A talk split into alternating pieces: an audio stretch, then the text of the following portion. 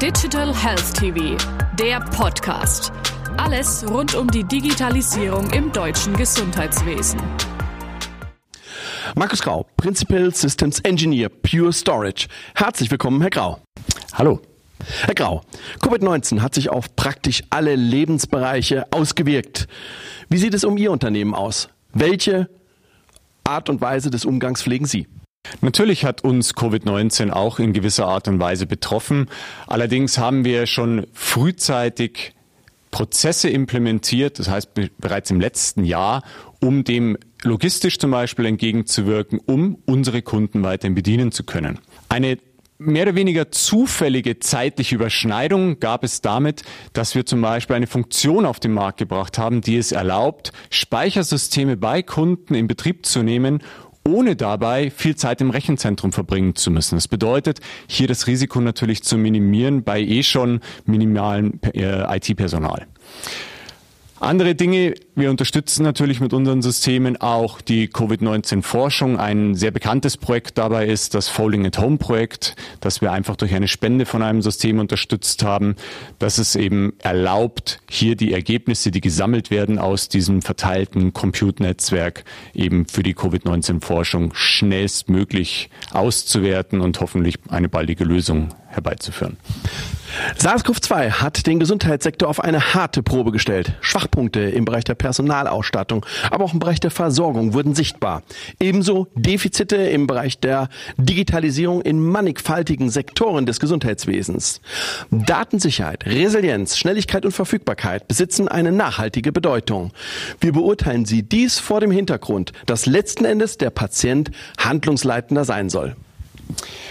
Viele Unternehmen und Institutionen wurden gerade im Thema Digitalisierung wirklich überrannt. Das heißt, Sie mussten jetzt auf einmal digitalisieren, was natürlich auch das Thema Geschwindigkeit anbelangt, ähm, die berücksichtigt werden muss.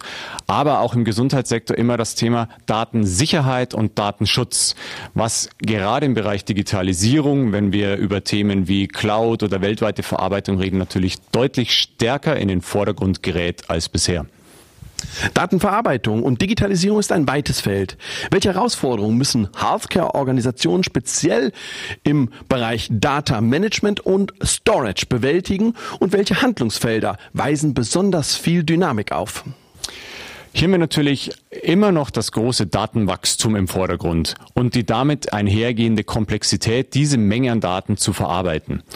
Neuartige Mechanismen wie zum Beispiel das Thema künstliche Intelligenz, moderne Analytik kommen hier zu tragen, die es eben auch äh, zum einen erschwert, überhaupt Personal zu finden. Wer hat heute schon im Kliniksektor Leute, die sich mit künstlicher Intelligenz und dem verbundenen IT-Systemen damit auseinandersetzen können?